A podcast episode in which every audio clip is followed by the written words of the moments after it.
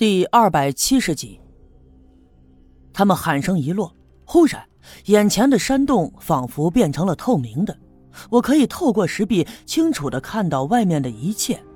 外面人头攒动，他们个个长得是凶神恶煞，有的手里还提着火枪，有的拿着明晃晃的尖刀。他们忙了起来，把一捆又一捆的干柴顺着洞口塞了进来。火星一闪，顷刻间，这些干柴就燃烧了起来，冒出了滚滚的浓烟，顺着山洞往里面灌了进来。山洞里闭塞，这些个烟雾很快就把山洞灌满了，所有人都忍不住剧烈的咳嗽。最终，他们白眼一翻，嘴角露出了白沫，仰面朝天的摔倒，死于非命。我拼命的用手捂着嘴，可是仍旧被呛得大声的咳嗽。就在这个时候，就听得“轰”的一声响，门口那些干柴瞬间爆燃，变成了一个巨大的火球，喷射了出去。火球见风以后，迅速的炸裂开来，又变成了无数个小火球，而这些小火球滚落的到处都是，就引燃了山上的松树还有荒草。一眨眼的功夫，这座山就变成了一处火场，而外面那些凶神恶煞的家伙们也燃烧了起来。空气中充斥着一股皮肉烧焦的味道，这股味道和刚才那烟雾混在了一起，特别的难闻。我忍不住就哇哇的吐了起来。外面的那些人很快被烧成了白色的骷髅，但是他们仍旧挥舞着胳膊，在熊熊的烈火中来回的扭动着腰肢，并且发出了狂浪的笑声，那声音特别的尖锐刺耳，令人听了。毛骨悚然，这场梦呀实在是太可怕了，吓得我呼的一下从梦中惊醒，并且坐了起来。我这才发现，自己浑身上下已经出了一层透汗。赵金凤听见我的动静，赶忙跑了进来，她上下打量了我一眼，说：“哎呀，你这脸色怎么这么不好呀？”说完，他顾不得我的额头上都是汗水，伸出手摸了摸。又惊呼道：“额头怎么这么烫呀？这是发烧了呀！哎呀，你赶紧躺下，我得去找白胜利去。”说着，他转身就走，而我一把拉住他的胳膊：“ 没事儿，没事儿，我就是做了个噩梦，没睡舒坦，不用去找大夫。”我一个劲儿的坚持，赵金凤也拿我没有办法。他只好到一旁的柜子里翻出了两片感冒药，那是前一阵子拴住那孩子感冒的时候在白胜利那儿买的药。他给我倒了杯温水，我把药喝下去。他又用温水投了一条毛巾，我擦了擦脸，一下子就精神了很多。但是我还是感觉头啊一跳一跳的。抬头朝窗外一看，外面太阳已经偏了西，看来天就快黑了。我心里头还惦记着晚上要去老郑家观察他这件事，所以这点小小的头疼也算不上什么了。赵金凤把晚饭做好，我却没有一丁点的食欲，好歹吃了两口，免得他担心我吧。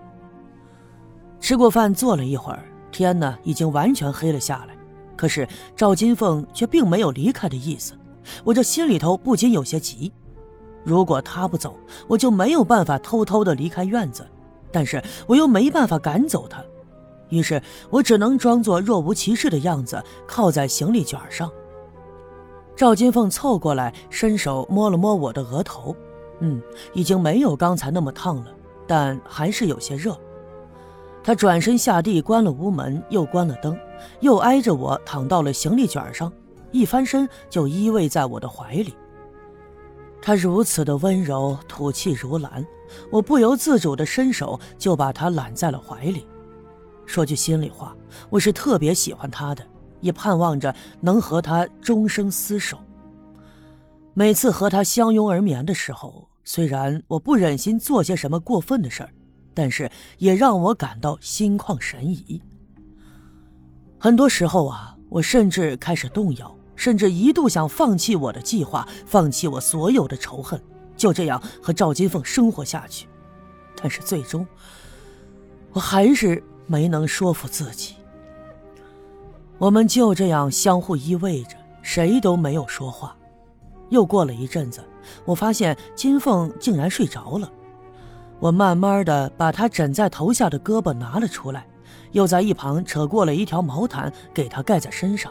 他仍旧没有醒来，就这样呼呼的睡着。此刻墙上的挂钟叮叮当当的打了十二下，这时间过得真快，竟然已经到了半夜了。这一下我开始犹豫。不知道现在是否应该离开家里，偷偷的去老郑的后院，因为我担心金凤一会儿会醒过来。可是如果不去的话，我怎么也睡不踏实，因为直觉告诉我，这老郑一定是有问题的，所以我必须要尽快的证实这一点。我的时间呢，的确是不多了。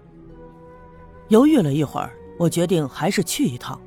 我转过脸看了看身旁的金凤。借着屋里微弱的月光，可以看到她睡得很熟。于是我轻手轻脚的下了地，没换上那套紧身的衣服。我是担心发出动静会吵醒她。我只在腰里别了那把短刀，就转身轻轻地出了屋子。我在院子里停顿了一下，又侧耳细听了屋里的动静。我确定赵金凤并没有醒来以后，这才蹑手蹑脚地离开院子。顺着屋子后面苞米地边上的茅草小路一直往西，就来到了老郑家的后院。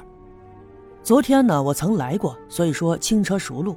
我三下两下就爬上了那棵老梨树，蹲在树杈上往里面看。今晚的确是没有白来呀！不一会儿的功夫，我就听见屋子的后门吱呀的一声响，一个人影一闪身从后门钻了出来。这个人呢，动作轻巧，发出的声音也很微弱。我心里一惊，连忙屏住了呼吸，透过梨树茂密的叶子，悄悄地向后门的方向看。就见这个人个子不高，身形略显瘦弱。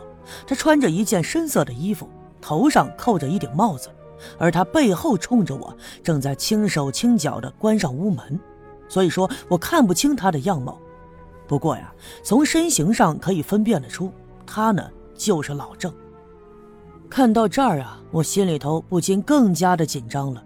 我就这样瞪着眼看着，不敢发出任何的动静。只见这个人关好屋门，转过身，四外的张望了一阵。他戴的帽子呢有些大，况且他一直微微的低着头，而我在树上。所以说，从斜上的方向往下看，这帽檐遮住了他的脸，不能看清楚他的样貌。但是我已经确定了，这是老郑无疑。